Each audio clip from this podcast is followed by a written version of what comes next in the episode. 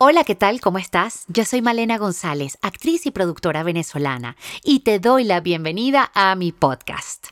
Esto es Creadoras, una serie de entrevistas donde vamos a estar conectando con la energía creativa e inspirarnos con historias de gente como tú, gente maravillosa, gente emprendedora que sale adelante ante los retos de la vida.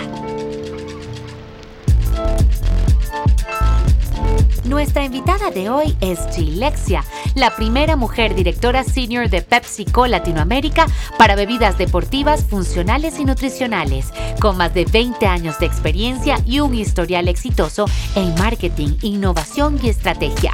Nos hablará del documental Cantera 5B5, presentado en el tercer festival anual de TV Tribeca en la ciudad de Nueva York en 2019.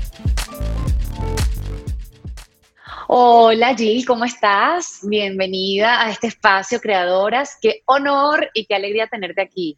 Gracias, Malena. Me encanta estar contigo hoy acompañarte un rato en este gran proyecto que tienes ahora hacia adelante.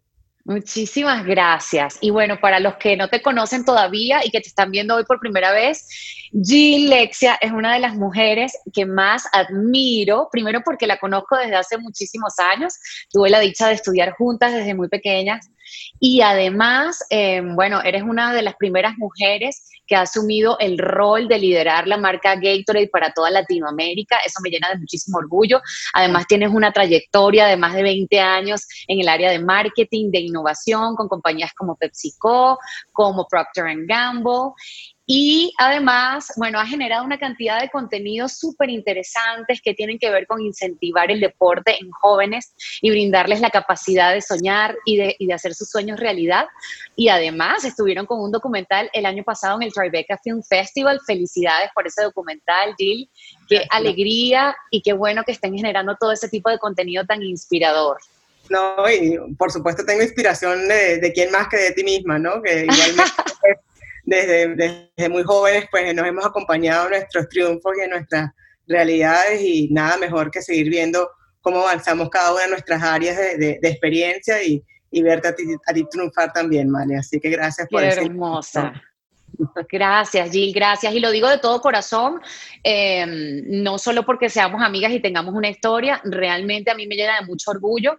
Además, saber que eres una mujer que está rompiendo paradigmas y que eres capaz de llevar una vida familiar eh, con todos sus retos, lo que implica tener dos hijos, un esposo y además liderar una marca tan importante. Y marcas porque ahora estás llevando todas las bebidas nutricionales y deportivas para la marca PepsiCo para Latinoamérica.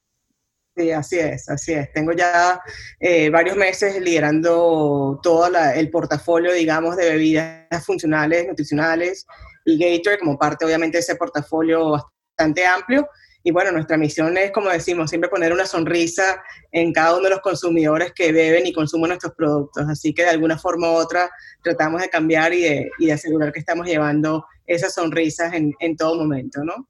Qué bueno, Jill. Y mira, para no hacer esto tan corporativo, porque las dos somos este, muy profesionales en lo que hacemos, pero eh, sabes que estaba, estaba, estaba viendo todo lo que haces y estaba, wow, maravillada con toda tu carrera.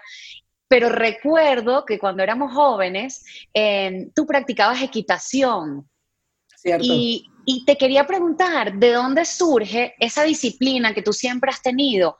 Porque me parece y me da la sensación, y corrígeme si no es así, que una de las, de las cosas que han garantizado tu éxito en la vida es esa disciplina tan, tan fuerte que tienes y tan integrada en tu personalidad.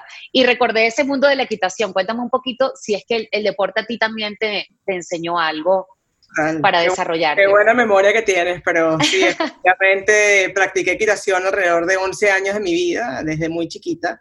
Y una de las cosas que realmente aprendes en, en ese contexto es, bueno, primero eh, la disciplina, como bien decías, era poder justamente estar, yo era todos los días religiosamente, llegaba de clases a mi casa, almorzaba, hacía algo y creo que en ese corto tiempo también de alguna forma como que aprendí a multitask, porque sabía que tenía que hacer algo rápido, terminarlo, hacerlo bien, para estar listo obviamente en, en, mi parte educativa, etcétera, pero además después me iba y me iba cinco horas de la tarde de mi día, me iba a, a las caballerizas y ahí por supuesto pues teníamos todo un todo un esquema, ¿no? De, llegar, obviamente estar con, mi caballo, asegurar que, obviamente, todo ser vivo, que lo interesante de todo esto es que es un ser vivo que no habla, pero al final del día tienes que de alguna forma crear una empatía y un trabajo en equipo de alguna forma para poder justamente superar obstáculos. Entonces, todas estas metáforas yo pienso que sin duda han marcado mi vida en, a nivel de disciplina, a nivel de trabajo en equipo,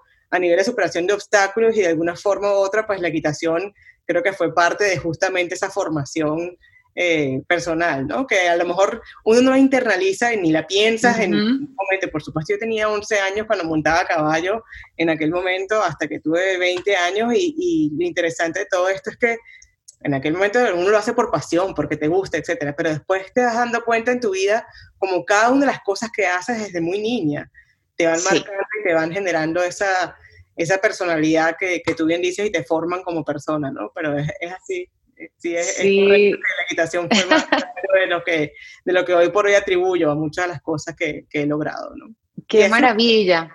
En general, la equitación, lo puedes llamar a las otras personas que hacen disciplinas deportivas, es totalmente uno de los, de los valores agregados, creo que dan en la formación de una persona al 100%. Y qué ideal para, para ese trabajo que desarrollas junto con las marcas que llevas adelante y con el torneo 5v5 que desarrollan con la marca Gatorade. Cuéntame de eso porque me parece que es un trabajo fabuloso que hacen y que sé que ha ido creciendo y expandiéndose con los años. Mira, tú sabes que este es uno de los proyectos realmente más gratificantes que he trabajado en mi vida y en mi carrera, ¿no?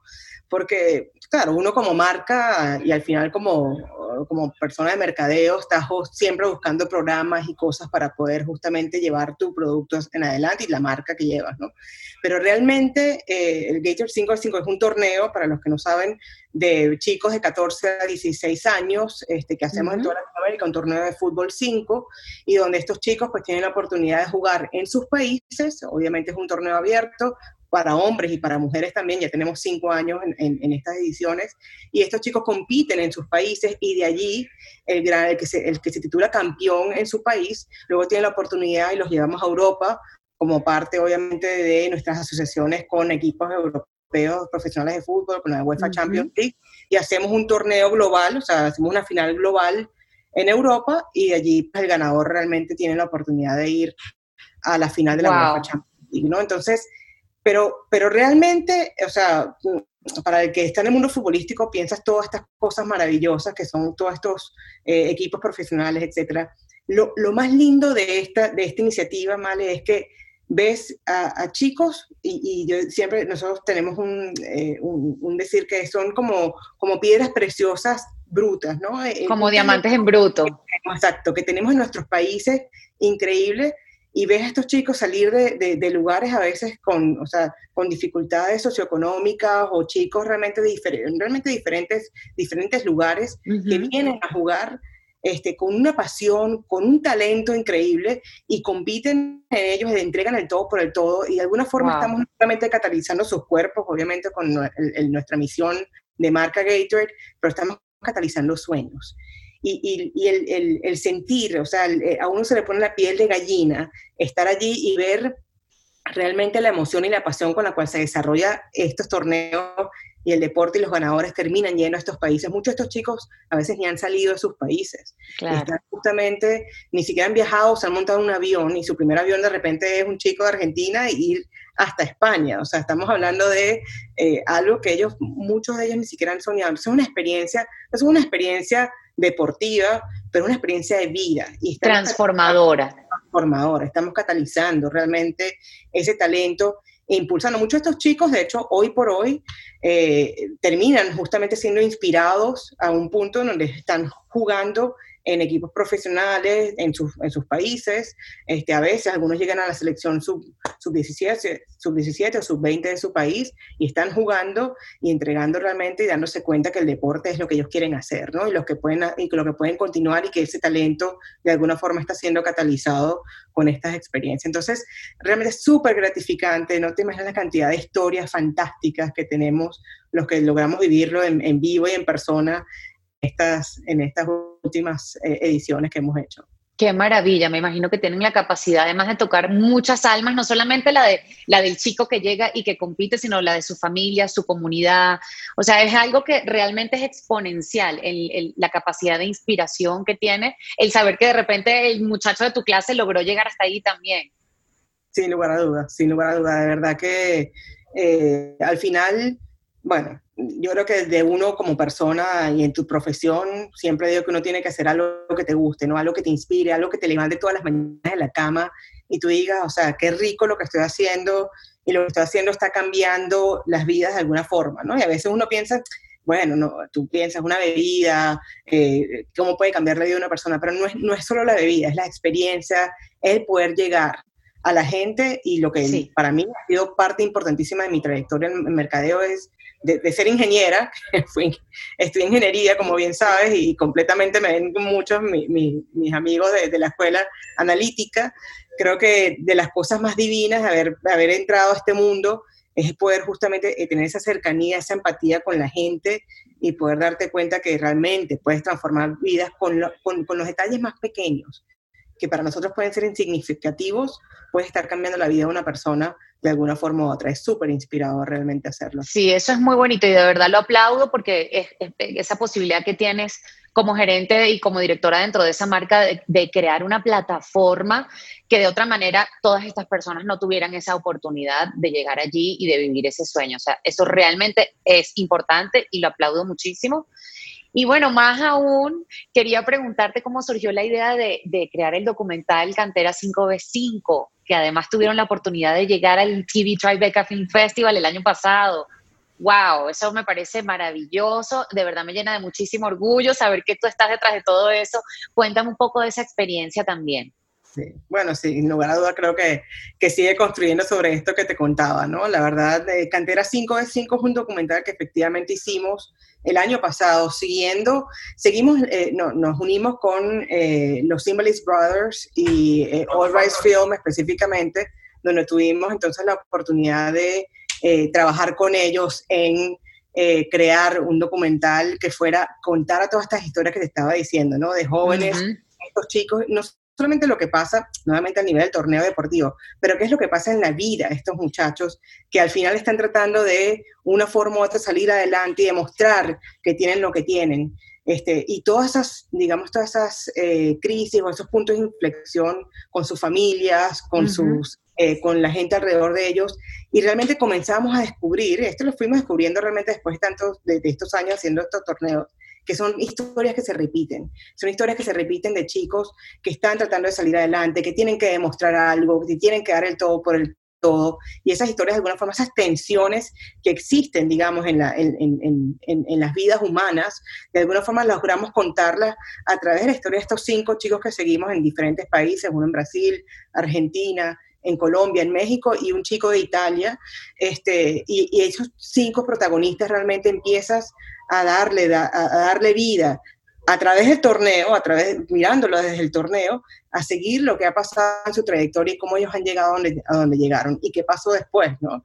Entonces fue una experiencia muy rica, eh, creo que cinematográficamente, que no soy experta y ahí pues voy más hacia ti, eh, trabajamos sin lugar a duda con un talento increíble, sí. Eh, los Palace Brothers pues tienen muchos años haciendo documentales y muchos en el área deportivo, y, lograron plasmar en, en, pantalla lo que nosotros vivimos realmente, que esto que te contaba, que se te pone la piel chinita en los torneos, eh, eh, hicieron un trabajo fantástico de poder seguir a estos muchachos y llegar sin saber realmente quién iba a pasar, quién iba a ganar ni nada, pues lograr contar la historia de lo que es eh, la vida de estos, de estos futbolistas que tratan de llegar a, la cima, ¿no? De alguna forma u otra. Entonces, eh, estuvimos en Tribeca, fue una experiencia fantástica, la verdad, como te digo, yo no, no es el mundo en donde más me muevo, obviamente digo más a ti y a, tu, y a tu, todos tus triunfos, pero fue una experiencia increíble ver además eh, a muchas de estas chicas, una de, una de las chicas eh, de Colombia estuvo también en el, en el festival,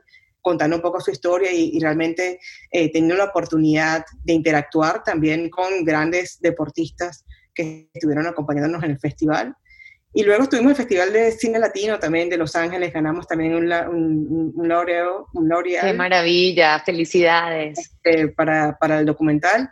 Y ahora tenemos uno en Italia, en Europa, ¿no? Entonces, realmente estamos poco a poco llevando, más allá solamente a, impactando a estos chicos, que fueron más de 55 mil eh, chicos que hemos, que hemos impactado en un año, este, llevándolo a la pantalla para que la gente realmente vea y, podamos inspirar muchos más chicos en todo el mundo, ¿no? Esa es la intención de poder llevar este contenido que puede ser bien inspirador para seguir justamente tratando de llevar el talento hacia adelante. Así que ha sido una experiencia fantástica, la verdad. Jill, ¿y tú como, como mujer, cómo has sentido, este, si has tenido oportunidad de compartir con las chicas también que han participado en estos torneos y han, eh, cómo sientes tú que, que, es todo el tema con, respecto al deporte y a la mujer en el deporte y especialmente el fútbol? Sí, mira, eh, la verdad es que el, bueno, en general el deporte em, tiende estar muy inclinado hacia el, hacia el área masculina, excepto los deportes olímpicos. Este, el deporte, la verdad, que más se practica en nuestros países, en Latinoamérica, es el fútbol, ¿no?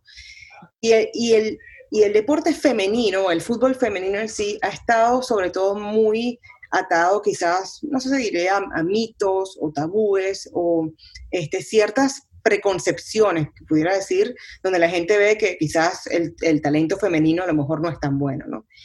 Y durante esta experiencia, donde abrimos justamente esta plataforma para, para, para mujeres también, nos dimos cuenta que, eh, o sea, primero que éramos una de las pocas marcas que podíamos lograr eh, el, el, impacto de ofrecer algo donde también las mujeres puedan tener la oportunidad de venir y demostrar su talento. Y hemos descubierto un talento, no te imaginas, infinito, ¿no? De hecho, en el, documental son cinco protagonistas, pero son tres, tres hombres y dos, dos, mujeres.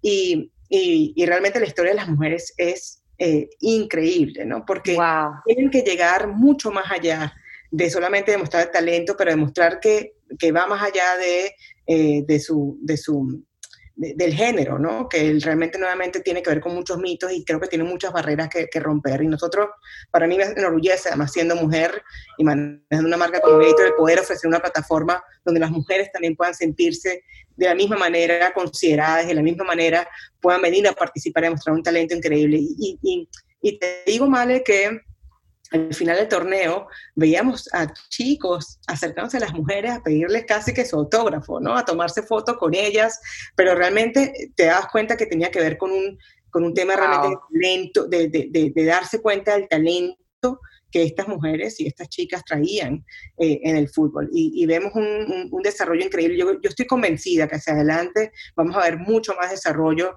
del fútbol femenino. De hecho, el año pasado, no sé si sabes que el, la final del fútbol del mundial de fútbol femenino fue eh, la segunda el segundo evento deportivo más visto sí. fue el Super Bowl a nivel mundial entonces te das cuenta que sí hay un movimiento importantísimo de, de, ver más a la mujer y de, y de, ver ese talento que tenemos este, también en, en plataformas como, como el fútbol.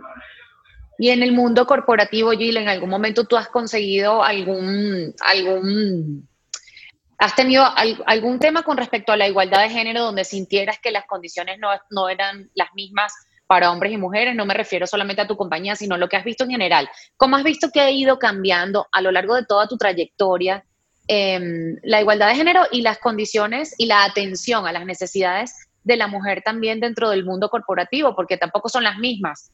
También la mujer necesita ser madre, o sea, tiene otra, otra cantidad de necesidades. ¿Cómo son tus sentimientos con respecto a este tema? Mira, sin duda, eh, el tema de la igualdad de género es algo que ha estado en boga, pues que en muchos, eh, en muchos lugares lo ves como una, necesidad. Creo que lo ves más en ciertas, en ciertas áreas más que en otras, ¿no? Yo diría que, o sea, yo he tenido la suerte, la verdad, de trabajar en dos grandes nacionales, donde realmente el rol de la mujer era, eh, y la igualdad de género se veía eh, o sea, en ningún momento me he sentido yo como que eh, no he sido considerada por un tema de género ni nada por el estilo, más bien eh, he sentido que he tenido las oportunidades, hemos, hemos obviamente transformado, o sea, te das cuenta en la compañía cómo se han transformado también en ofrecer más, más soluciones de donde puedas tener choices, ¿no? O balances entre eh, lo que puedas escoger como, como, como, hombre. Y, para, y la igualdad de género, obviamente, no es solo mujeres, ¿no? Hombres también. Fíjate que una de las cosas que nosotros veíamos es que nosotros siempre tenemos, y por lo menos para mí que he estado una buena parte de mi carrera en Estados Unidos, la igualdad de género siempre tú piensas en, eh, en las mujeres, por ejemplo, cuando tienen, son madres, en que tienen uh postnatal y realmente no había permisos para los, los papás necesariamente, a veces tomaban unos dos días. Y, y, he visto como las corporaciones han empezado a cambiar mucho esos temas para poder justamente asegurar que ambos tienen. Yo creo que el rol del hombre y el rol de la mujer, ambos están, eh, eh, eh están cambiando, eh, sobre todo en nuestros países donde la mujer tiende a ser verse como justamente la mamá, la cabeza de familia, y yo particularmente en mi vida siempre lo, lo vivo, ¿no? Afortunadamente tengo un esposo maravilloso que está súper metido con la educación de mis hijos y está realmente, o sea, somos iguales completamente, ambos tenemos carreras pujantes y salimos hacia adelante, pero sí creo que hay este, este sentimiento de que a veces el hombre este, es el que, el, que lleva el pan a la casa y la mujer es la que se queda en la casa, ¿no? Y creo que eso ha cambiado mucho, como te digo, mm. en ambos lados, ¿no? Donde los hombres también están tomándose sus roles como papás y nosotras como mujeres salimos un poco del rol de la casa, el rol de la mujer, de la mujer típico, estereotipado de ser, ser la mamá y también llevarse un poco a, mira, podemos ser ejecutivas y podemos justamente dar, eh, eh, eh, traer un talento y una diferencia de pensamiento distinto donde creamos una diversidad en los equipos. Entonces creo que las compañías sí se han dado cuenta y, afortunadamente, como te digo, he estado en dos compañías que realmente van de la mano muy adelantado en esto, este, donde están justamente tratando de dar esa esa oportunidad a ambos géneros en seguir justamente construyendo equipos diversos y seguir construyendo esta, eh, esta igualdad de género que llamamos, ¿no? Entonces, este, todavía hay cosas para hacer, sin lugar a bueno, como te comentaba, el fútbol es un ejemplo perfecto donde todavía hay mucho eh, trabajo para hacer en, desde, desde, lo más bajo, que, o sea, desde lo más básico, como es el desarrollar el, talento desde muy joven y, y, seguir ofreciendo mucho más ese tipo de, eh, de, oportunidades, ¿no? Para que las mujeres puedan desarrollarse. Entonces, mira, como te digo, tengo una, he tenido una suerte increíble en mi carrera en ese sentido, pero creo que ahora estando en esta posición donde estoy, eh, lo único que puedo hacer es seguir justamente construyendo, no solamente a nivel deportivo, como te decía, pero a nivel corporativo también ser, ser mentora, ser asegurarme que las mujeres que están en mi compañía también puedan tener una oportunidad de, de hablar, de, de, de, tener dudas, de, buscar a alguien que quizás ha tenido un desarrollo un poco más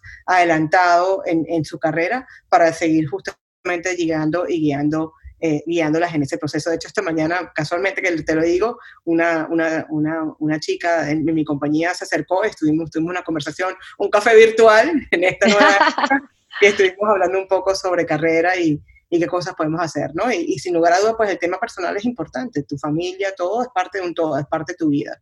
Y hay que saber y hay que, y hay que buscar maneras de cómo balancearlas y cómo, cómo seguir adelante y seguirse desarrollando como profesional también, ¿no? Jill, y dentro de esta etapa también que desarrollas como mentora y como guía, que sé que eso es algo que te nace a ti natural y te, y te fluye hacerlo, ¿qué cosas eh, piensas tú que son importantes para la gente em, para poder tener éxito? O sea, ¿qué cosas recomiendas tú o sientes que puedes eh, transmitir eh, con respecto a tus claves del éxito, a las claves del éxito en tu vida y en tu carrera?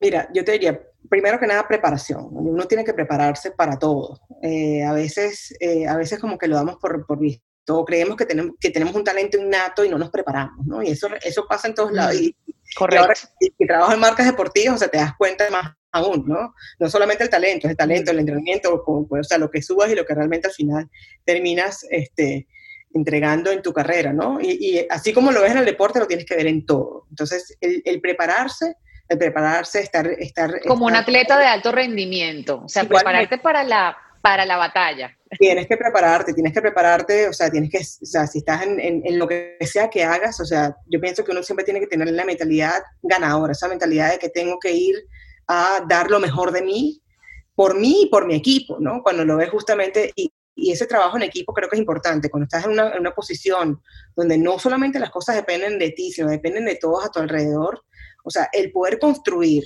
esa interconexión con tu equipo para seguir adelante es sumamente importante, ¿no?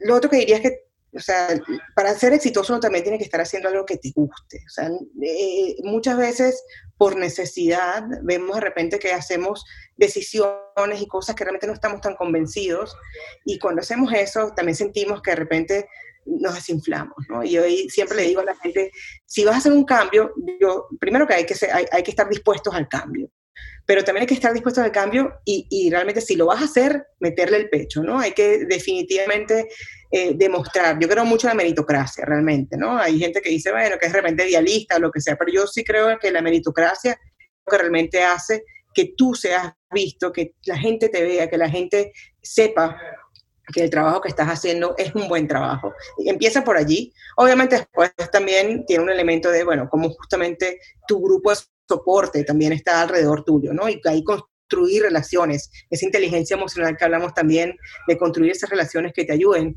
a también a, retroalimentarte de la gente que está a tu alrededor y esa gente a tu alrededor también te ayuda y te impulsa a seguir adelante. Entonces, y eso es verdad no solamente en tu vida profesional, pero en tu vida personal. O sea, yo siempre digo que nosotros que tenemos familias, tenemos que también buscar nuestro grupo de soporte familiar o nuestros amigos, que al final terminan también ayudándote en momentos de difícil, porque la vida, la vida no es de color de rosa y todos lo sabemos, y ahí tenemos momentos buenos y momentos no tan buenos.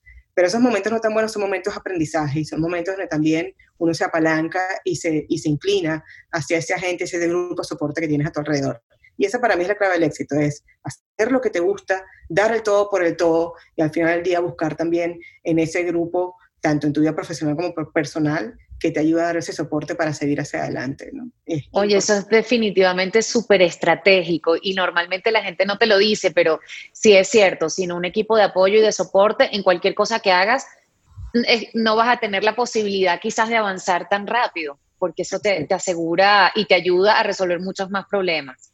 Y te diría una cosa la razón. Que, que, mm, a veces soñamos o vemos las cosas muy lejos, ¿no? Y, yo siempre he sido, bueno, tú me conoces desde, desde, chiquitas, eh, siempre uno tiene que tener también un poco como que hacia dónde quieres ir, ¿no? ¿Cuál es, cuál es tu meta al final del día?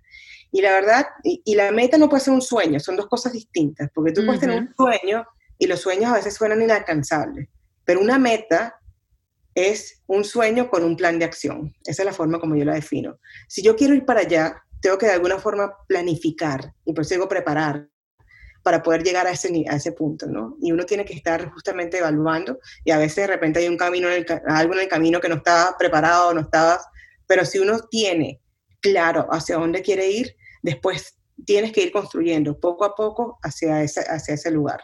¿Y sientes que, que, allí donde estás hoy en día, tú lo envisionaste, lo viste y lo tenías claro, hacia allí tú ibas? ¿Desde joven sabías? Yo no diría que de joven iba a decir, voy a estar en tal compañía, en este rol, ese tipo de cosas. No, pero sí sabía que quería justamente impactar, o sea, quería estar en una posición donde pudiese impactar a mucha gente. De hecho, mi, mi, cambio de carrera de, de, ingeniería, que es una carrera analítica que amé, by the way, que es una, una, una carrera que me dio mucho recursos justamente de entendimiento, etcétera, etcétera, analítico también, que te hace falta en tu carrera, en toda carrera, incluyendo en marketing. Todo el mundo piensa en marketing, publicidad.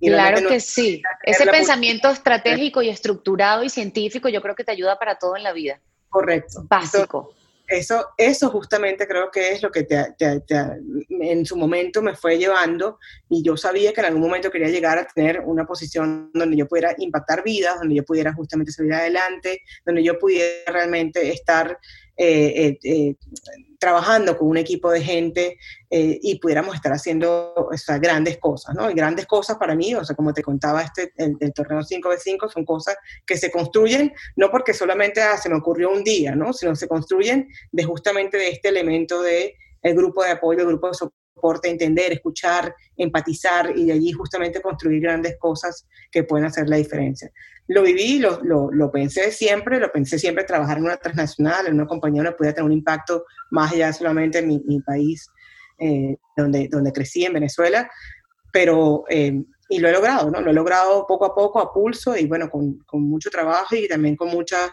mucha dedicación y con un gran equipo de, de gente alrededor mía, ¿no? Mi vida personal y profesional.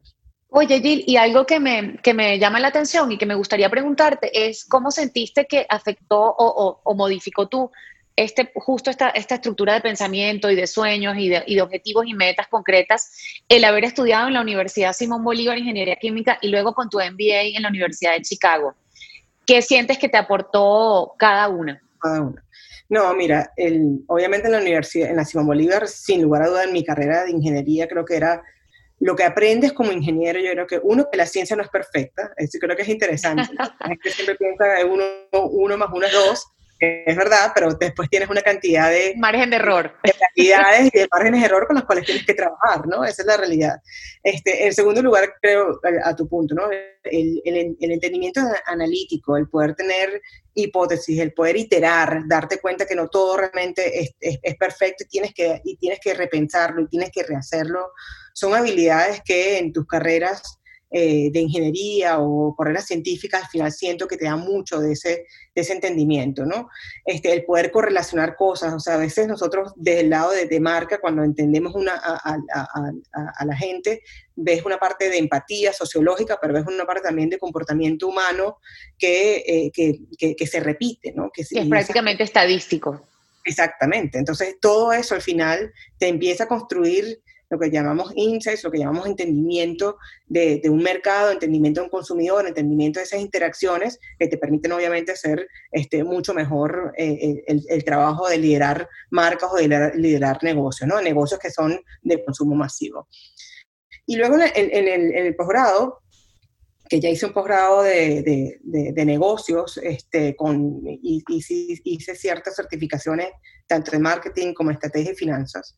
Este, lo que aprendí, bueno, aprendí, o sea, obviamente primero abrir mi mente mucho más al mundo de negocios, mucho más allá de solamente el mundo analítico, ¿no? Y, ver las diferentes aristas desde el punto de vista de industria, desde el punto de vista que te da y te da un montón de recursos adicionales que te ayudan.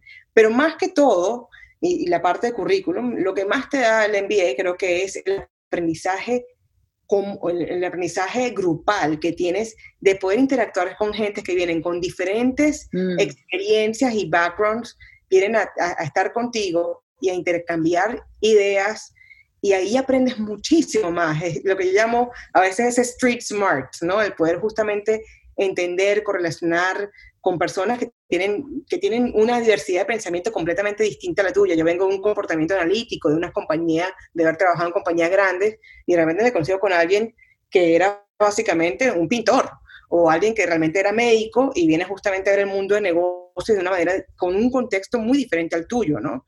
Y ahí te das cuenta que empiezas a construir un poco de esas, de esas diferencias y, y, y apreciar, ¿no? A ser mucho más sensible con los diferentes eh, eh, realidades de las cuales diferente, en el mundo venimos y cómo eso al final construye para ti en esta parte de inteligencia emocional que te decía, de empatía, etcétera, te das cuenta que tienes un montón de, de, gente que te nutre y gente que también de diferentes países, ¿no? Esto que hablábamos de igualdad, de géneros, de razas, de, de, backgrounds, todo esto realmente viene a sensibilizarte mucho más cuando estás en un lugar donde tienes una, un, grupo de personas muy diversas con las cuales puedes interactuar, ¿no? Y la verdad es que fueron dos años maravillosos en mi vida donde pude justamente darle mucho valor a todas estas cosas. Qué gran oportunidad. Eh, Jill, y, y, después de esta pandemia y de toda esta situación que hemos vivido con el COVID, ¿qué, qué, qué aprendizaje sientes que, que estás teniendo o que has tenido? ¿Qué reflexiones tienes con respecto a eso que nos ha eh, afectado a todos por igual a nivel mundial? Sí.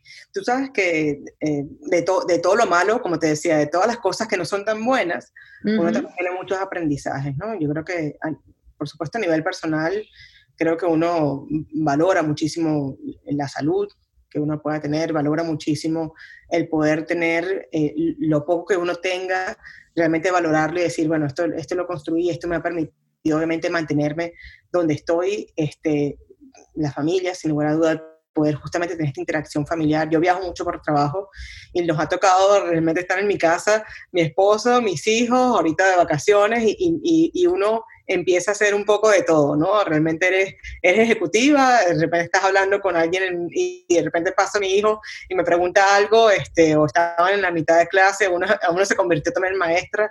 Creo que, que nos, ha, nos ha enseñado como humanidad a la, la flexibilidad al cambio, ¿no? Creo que, y, y, sobre todo, ¿sabes qué me he dado cuenta? Mis hijos, o sea, los resilientes que son en este contexto donde son más pequeños, donde quizás no entienden todo lo que está pasando. Tengo un hijo, una hija de 10 y un hijo de 11, este, y sin embargo ellos han tenido una capacidad de adaptación increíble en este proceso. Entonces creo que nos, me deja un aprendizaje mucho de, ¿sabes qué? Al final uno tiene que eh, eh, eh, embrace, tienes que, que realmente agarrarte ¿no? de la realidad que vives, este, adaptarte y justamente ser, aprovechar ese cambio también para ver las cosas positivas de esto, ¿no? Y al final hay que ver el vaso medio lleno y no medio vacío, ¿no? Hay muchas cosas que no nos gustan de esta situación, pero de esta situación también salieron muchas cosas buenas, ¿no? Y el que la humanidad, el que la gente pudiera apreciar mucho más esa conectividad humana, que ahora no la podemos tener y cuando te das cuenta, uno a veces no se da cuenta de lo que tiene hasta que lo pierde, ¿no?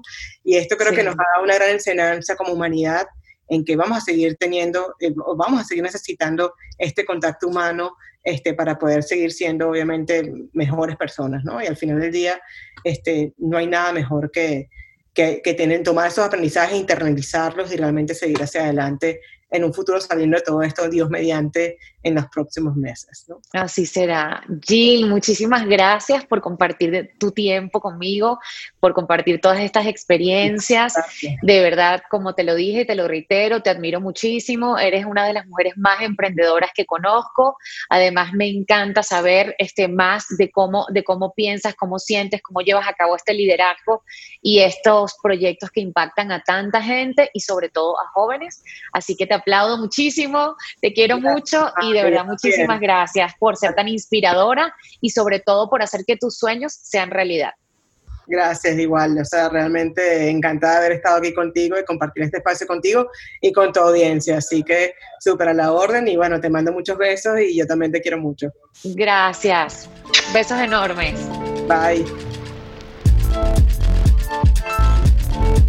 Gracias por acompañarme en Creadoras. Espero hayas disfrutado de esta entrevista tanto como yo. Y si te gustó, recomiéndala y compártela. Y recuerda suscribirte a mi canal. Esto fue una presentación de Artemis Media para Rayos Films. 44 Films.